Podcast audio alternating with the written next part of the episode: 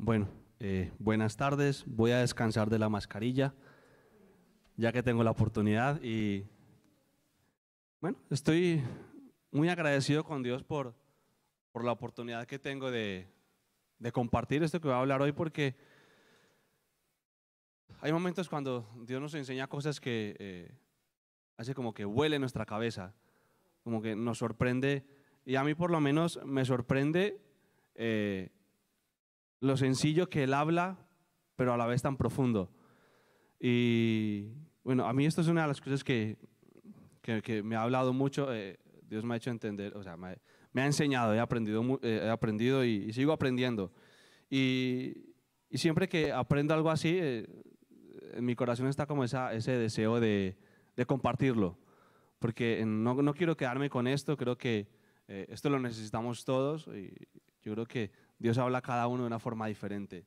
Entonces, eh, quiero empezar con, eh, con el Salmo, está en Salmos 8 del 4 al 6, ah, unos versículos que a mí me, me impresionan mucho. Dice, digo, ¿qué es el hombre para que tengas de él memoria? y el Hijo del Hombre para que lo visites. Le has hecho poco menor que los ángeles y lo coronaste de gloria y honra. Le hiciste señorear sobre las obras de tus manos. Todo lo pusiste debajo de sus pies. A mí hay un par de cosas aquí que me parecen muy eh, eh, impresionantes porque ah, Dios en su creación pudo eh, fácilmente poner a los ángeles para, para gobernar y para administrar. Mm, creo que, bueno, parto desde el punto, o, lo explico, ah, creo que todos sabemos en, Génesis, cuando Dios creó al hombre, ah, la instrucción que le dio a Adán fue eh, que señoreara eh, sobre, la, sobre la tierra, que señoreara sobre los animales.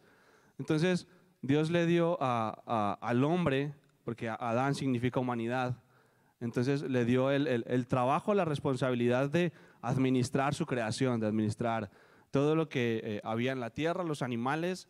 Entonces le dio autoridad sobre todo ello para, administrarlo. Y mm, Dios pudo, haber eh, seleccionado algunos ángeles y decirles, administren ustedes lo que he creado. Pero Dios decidió crearnos a nosotros a su imagen y su, semejanza para, para hacer este trabajo. Lo que me sorprende es que dice que nos hizo poco menor que los ángeles. Y aún así nos coronó de gloria y de honra y nos hizo señorear sobre la... Gracias. Qué mujer más hermosa. Afortunado yo que me casé con ella.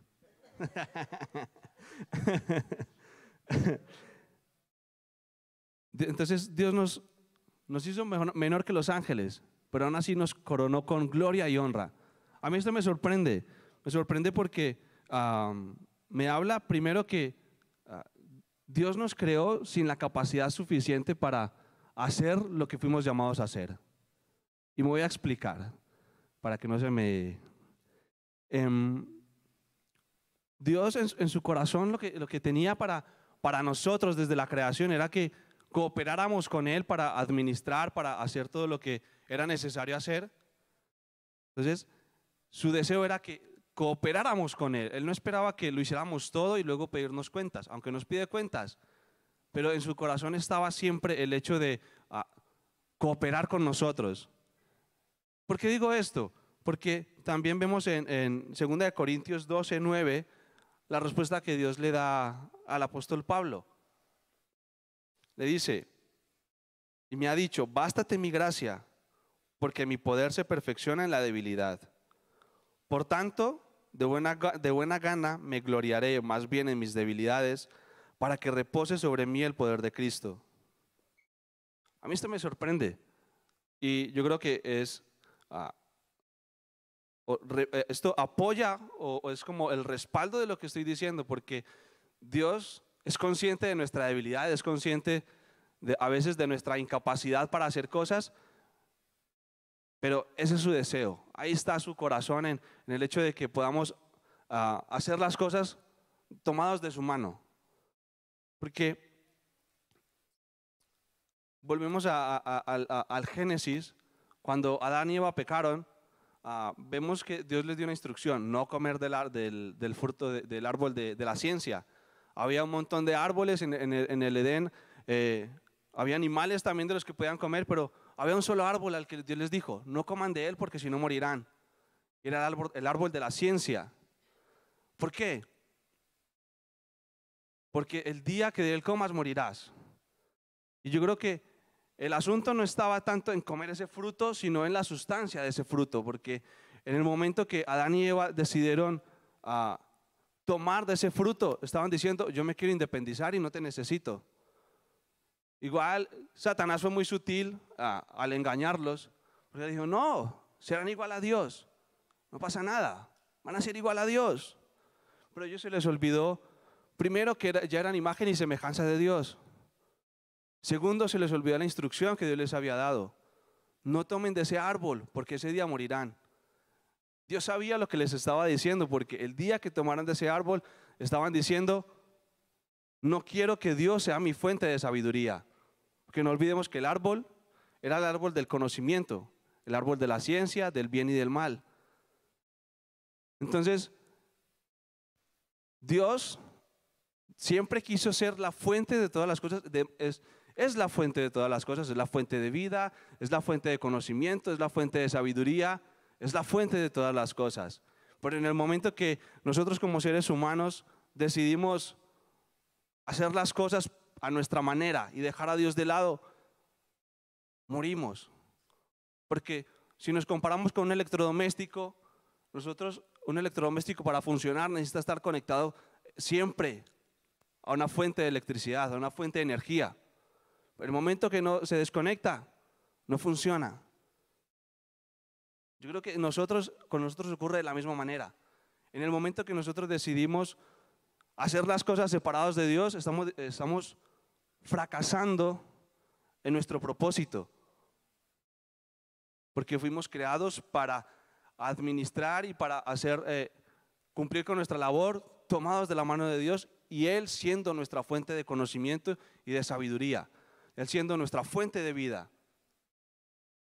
Jesús dice, separados de mí nada podéis hacer. Porque debemos ser conscientes que fuimos creados para ser uno con Dios. De hecho, Jesús hay una oración en donde lo expresa, Padre, yo te pido que ellos sean uno, como tú y yo somos uno. Eso era lo que Dios quiso desde el principio. Y me llama la atención en, el Génesis, después de que Adán y Eva pecan, eh, una frase eh, dice, cuando Dios llama a Adán, después de, pecar, Dios llama a Adán y le dice, Adán, ¿dónde estás tú? Y, y Adán dice, Señor, escuché tu voz que paseaba por el jardín y tuve miedo. Y Dios le pregunta, ¿quién te dijo que tenías miedo? Entonces, me llama la atención que justo haga eso, porque es como, ah, ese fue el principio de la separación, porque la voz de Dios yo creo que se paseaba todo el tiempo, pero el temor entró en el momento que decidieron ah, hacer lo incorrecto. Yo creo que el estado, el estado actual, o creo no, estoy seguro que el estado actual de, del mundo y del planeta como tal y de la humanidad es producto de esto. Eh, las guerras, las desigualdades, todo lo que el hombre, el hombre construye ah, separado de Dios trae destrucción y muerte. Y a veces nos, gloriamos de, de la tecnología, de los avances en medicina y todo eso, que no estoy en contra, simplemente es por poner un ejemplo, pero todas esas cosas, todos esos avances se han obtenido a, eh, eh, con, digamos, con eh, efectos secundarios. Todo eso ha sido a base de los avances, ¿sí? a base de destruir nuestro planeta, el lugar donde Dios nos, nos, dio para vivir. Si tomamos, si tomamos un medicamento, sanamos una cosa, pero estamos perjudicando otra. Pero bueno, solamente es un ejemplo, no es para centrarnos en, esa, en, en, en ese tema. Entonces, con esto yo creo que nos queda un poco claro como la necesidad que tenemos y, Dios siempre en su corazón ha tenido eh, el hecho de restaurarlo todo. Porque si queremos ver el corazón de Dios para nosotros, para la iglesia, para cada persona, podemos ver el Génesis. los primeros capítulos, el huerto de Edén. Edén significa delicias. Y era algo hermoso. Pero la destrucción empezó en el momento que decidimos estar apartados de Dios. También vemos en Génesis la perspectiva de vida que Dios tenía para nosotros. Porque Adán y Eva, en vez de comer del árbol de, la ciencia, podrían haber tomado el árbol de la vida. Pero no decidieron lo, contrario. Y vemos que los, primeros personajes en Génesis vivían 800, 900 años. Ahora, si llegamos a 100, eso es un milagro. Entonces, ¿a qué voy con esto? Que cada vez la separación de Dios ha sido eh, más, eh, más notoria. ¿Sí? Entonces, ¿cuál es la forma correcta que debemos gobernar? Porque no olvidemos que fuimos creados para gobernar, para administrar. Esa fue la primera responsabilidad que Dios nos dio. Luego más adelante se habla de ministerios y de todas esas cosas, pero yo creo que con el mismo objetivo, con el objetivo de ah, gobernar, con el objetivo de administrar, con el objetivo de ser mayordomos. Entonces, para gobernar, primero que todo, necesitamos la sabiduría de Dios. Estamos acostumbrados a un concepto en, la iglesia, estamos acostumbrados a hablar del temor de Dios. Y el temor de Dios a veces lo percibimos como miedo. También hablamos de él como reverencia, que está bien la reverencia, porque debemos respetar a Dios, pero donde habla eh, del temor de Dios es en Proverbios, y vamos a ver que siempre que hay una alusión al temor de Dios, el escritor nos está invitando a buscar la sabiduría. De hecho, hay un versículo que dice, fíate de Jehová de todo tu corazón y no te apoyes en tu propia prudencia. Entonces, el temor de Dios se puede definir como vivir de acuerdo a la sabiduría de Dios. Reconocer y respetar lo que Dios dice acerca del bien y del mal, conocer esos límites y respetarlos. Es, a eso podemos dar como la definición del temor de Dios. Vivir de acuerdo a la sabiduría de Dios. Pero para cumplir con nuestro propósito no basta solamente con eso. También necesitamos eh, estar en oración. Y la oración la, a veces igual mistificamos mucho el hecho de la oración, pero yo creo que quiero decirle de esta manera, oración es tener esa comunión con Dios. Y no solamente quedarnos en las peticiones, sino en, en, en buscar conocer el corazón de Dios, porque es ahí, cuando buscamos conocer su corazón, es cuando obtenemos sabiduría. Si buscamos si escudriñamos en la fuente de todas las cosas, vamos a encontrar lo que necesitamos para cumplir nuestro propósito. No vamos a encontrar la respuesta correcta en el lugar incorrecto. Entonces, cuando hablo de oración, yo me quiero referir al hecho de buscar a Dios eh, en intimidad, en conocerlo a Él. Ahí buscando esa respuesta, buscando, escudriñando en su corazón, vamos a encontrar las respuestas que necesitamos. Porque Jesús dio su vida para algo más que venir a la iglesia. Y si creemos que Jesús murió por mí para que yo esté sentado calentando una silla, creo que es hora de reflexionar. Porque ah, realmente Jesús lo que quiere es que ah, podamos acceder a su corazón. Jesús está dispuesto, Dios está dispuesto a, que entremos en su corazón, a que, a que escudriñemos, a que preguntemos. Porque yo sé y estoy seguro que hay un lugar para cada uno de nosotros en su corazón. Y Dios está ah, con muchísimo deseo de enseñarnos cosas impresionantes. Pero de la misma manera que decidimos apartarnos de Dios, Jesús hizo un sacrificio. ¿Para qué? Él abrió la puerta para que podamos acceder de nuevo a estar en comunión con Dios. Si el error, de, el, error el fracaso de Adán y Eva en, en, en Edén produjo que fueran expulsados del huerto, el sacrificio de Jesús nos va a traer de vuelta. Porque yo creo que el Edén, más, más allá de un lugar físico, yo creo que refleja el corazón de Dios para nosotros. Pero el camino y la puerta están abiertas. Pero quien debe caminar hacia allí somos nosotros. Eso está en nuestras manos. No, no, esperemos que, que, Dios venga o que tengamos una visión, una revelación, un sueño y Dios le diga, estás en mi corazón, ven. Yo creo que eso ya está suficiente y la sabiduría de Dios la podemos ver en, la, en su palabra.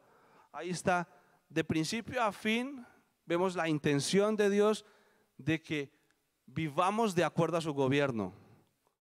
Escogió personas como Abraham, de él eh, surgió una nación, Israel. Luego vino Jesús, la iglesia, que somos nosotros. El plan nunca ha cambiado. Él siempre ha querido que administremos y gobernemos de acuerdo a su sabiduría, de acuerdo a sus propósitos, y nos enseña a hacerlo. Vemos que en la Biblia nos habla de economía, nos habla de relaciones. El libro que más habla de amor es el Cantar de los Cantares. habla de estrategias militares, habla de muchísimas cosas. Porque a Dios no se le escapa ningún detalle, porque Él como fabricante diseña un manual para su, para su creación.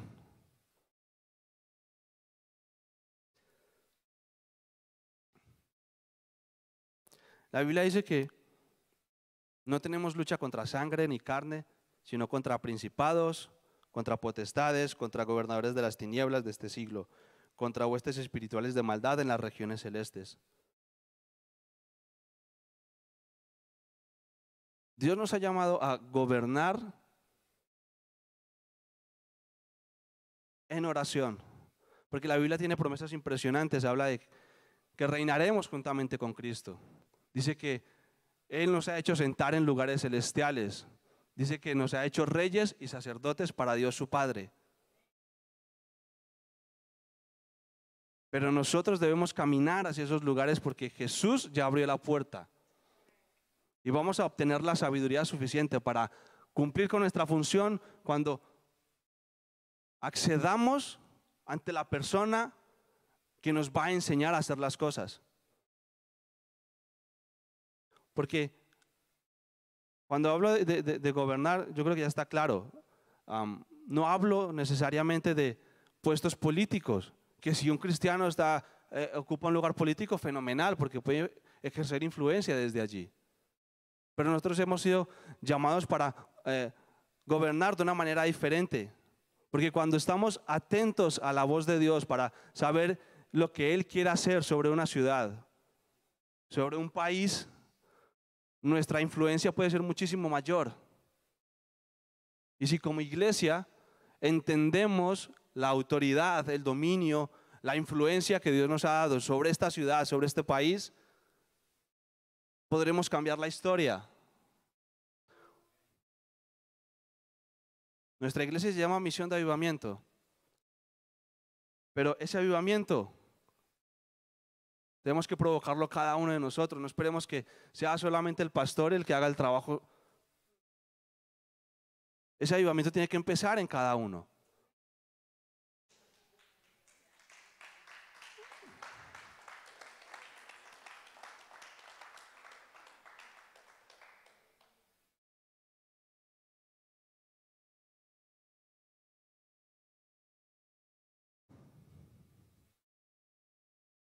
A veces vemos el avivamiento como ver las manifestaciones del Espíritu Santo, como ver milagros, señales.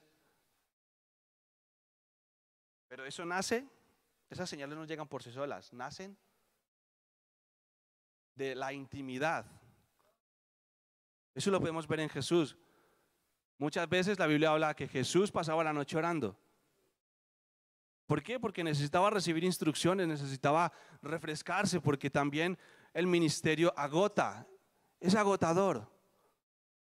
Y lo noto, por ejemplo, con, eh, con él y cuando tiene que llevar la alabanza, nos comenta que todo el día se la pasa agotada. ¿Por qué? Porque aquí no solamente cantar, hay algo más allá de, de, cantar, porque hay un ambiente espiritual en el que estamos trabajando y que nos agota.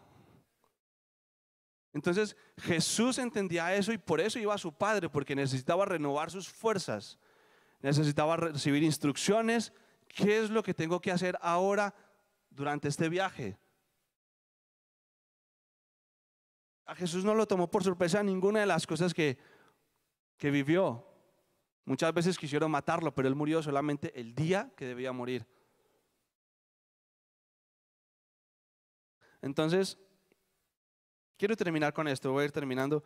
Hace, hace mucho tiempo, bueno, hace mucho tiempo, no, hace un par de semanas, eh, vi un meme.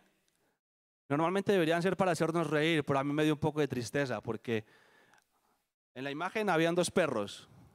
Un perro súper fuerte, así todo cachas, y abajo decía, con Cristo hasta la muerte. Y luego al lado había uno todo flaquito, ahí que apenas se sostenía, el pastor no me saludó. Mi pregunta es, ¿qué clase de cristianos somos nosotros? ¿El perro cachas? Que no le importa que el pastor no lo salude porque igual el pastor tiene muchas cosas en su cabeza y eso da igual. Simplemente está enfocado en su visión, en, porque Dios nos dio un propósito a cada uno. Y si sumamos cada propósito, va, vamos a ver un propósito en conjunto.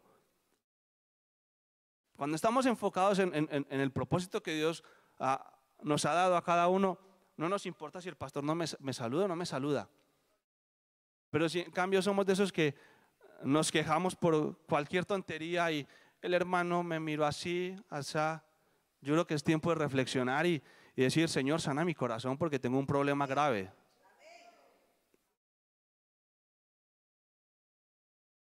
Entonces, ah, como iglesia y como individuos debemos estar ah, atentos a qué es la, cuál es la influencia que estamos ejerciendo. Influencia tenemos. Por pequeño que sea, por pequeños que seamos o que nos consideremos, tenemos influencia. Dios nos ha dado una influencia que ejercer. La cuestión es, ¿la estamos ejerciendo bien o mal? Entonces, este es un, llamado también a, que reflexionemos porque oramos y pedimos a Dios por el avivamiento, pero debemos provocarlo en el sentido que debemos buscar. A veces hay otras cosas que nos roban el tiempo. Tiempo que podríamos aprovechar para ah, estar con el Señor y, yo primero. Yo soy el primero porque yo reconozco que una de mis debilidades son los videojuegos. Y tengo momentos en que me engancho. Y tengo que, tengo que cortar y no, no jugar porque si no me puedo pasar horas y horas. Y así como me pasa a mí con los videojuegos, nos puede pasar con la televisión, con las series, con las películas, con las novelas, con otras cosas. Y necesitamos invertir el tiempo suficiente y necesario para nuestro crecimiento. Porque si no cumplimos nuestro propósito, estamos pecando. Porque la palabra pecado significa errar el blanco. A veces lo mistificamos, pero pecar es errar el blanco. Si fracasamos en amar a Dios, es eh, fracasar Y si no amamos a Dios, si no amamos a, la, gente que nos rodea, estamos fracasando en nuestro propósito. No se trata solamente de, perversión sexual, no se trata solamente de, de robar, no se trata solamente de mentir. Se trata de que tenemos un propósito que cumplir. Y si no lo cumplimos, estamos fracasando. esta vida es corta, pero debemos ver la vida con perspectiva. Dios nos ha creado también para vivir en, la eternidad con Él. Él ha querido que seamos inmortales. Pero la cuestión es, esta vida que estamos viviendo ahora es simplemente un entrenamiento para lo que viviremos más adelante. No sé cómo será la vida en el cielo, pero yo creo que de acuerdo a, lo que hagamos aquí, dependerá también cómo será nuestra vida allá arriba. O peor aún, si no creemos en Jesús, vamos a sufrir todo el tiempo. Yo creo que eso es algo que nadie quiere. Así que, Señor, oro para que abras nuestros ojos, Jesús. Oro para que podamos ver tu realidad, Señor. Oro para que tú nos despiertes, oro para que tú nos sacudas, Señor, para que podamos ver todo aquello que entorpece nuestro crecimiento, Señor. Oro para que tú rompas, Señor, y nos dejes ver todo aquello que impide que estemos cerca tuyo, Jesús. Señor, porque tú eres la fuente de todas las cosas, Señor, y cuanto más cerca estamos de ti, más vivos estamos. Cuanto más cerca estamos de ti, mm, más podemos conocerte, Señor. Oro para que tú despiertes un deseo en nosotros como individuos, en esta iglesia, de, conocerte cada día más, Señor. Oro por, por un, un deseo insaciable de conocerte, Señor, en el nombre de Jesús. Quizás tú abriendo nuestros ojos para verte, Señor para desearte. Tu palabra dice que tú eres el deseado de las naciones, Señor. Oro para que ese deseo esté en nuestro corazón, Señor. Que tú seas nuestro deseo, Señor. Que seas tú nuestro anhelo. Oro por un, fuego, Señor, que se encienda en nuestro corazón. Que no podamos entender, que perdamos el control, Señor. Que no haya más importante que tú en nosotros. Que no haya nada más importante para nosotros que estar contigo, Señor. Oro para que de la misma manera que había un, deseo insaciable, Señor, en, en David, por ejemplo, Señor, que dijo, no daré descanso a mis ojos hasta que construya un lugar para ti, Señor. Oro para que no demos descanso, Señor, hasta que ah, podamos ver tu manifestación en nuestras vidas, Señor, para que podamos ver que tú, que te estamos reflejando, Señor, en el nombre de Jesús, abre nuestros ojos, Señor, que haya un deseo que haya un deseo, Señor, para que tu Espíritu Santo nos fortalezca, Señor. Despiértanos, Jesús. Despiértanos, Señor. Despiértanos para caminar, Señor, y para cumplir con el propósito que has determinado para nosotros, Señor. Ensancha nuestra mente, ensancha nuestro corazón. Despiértanos, Jesús. Despiértanos para ver tu realidad, Señor, y para entender la grandeza que has puesto en nosotros, no por nuestra propia fuerza, sino porque tú la has puesto ahí, Señor. Y que esa grandeza no está completa si tú no estás con nosotros. Y si no estamos en tu corazón, Señor, oro para que podamos, Señor, entrar en intimidad, sentarnos en esos lugares celestiales y gobernar juntamente contigo, Señor. Cambiar la historia de esta ciudad, cambiar la historia de nuestra familia, cambiar la historia de nuestra nación y de la nación donde tú que tú nos has dado para vivir, Señor. En el nombre de Jesús oro para que tú resplandezcas en nosotros. Despiértanos, Señor. Despiértanos, Señor. En el nombre de Jesús, Señor. Te doy gracias. Amén.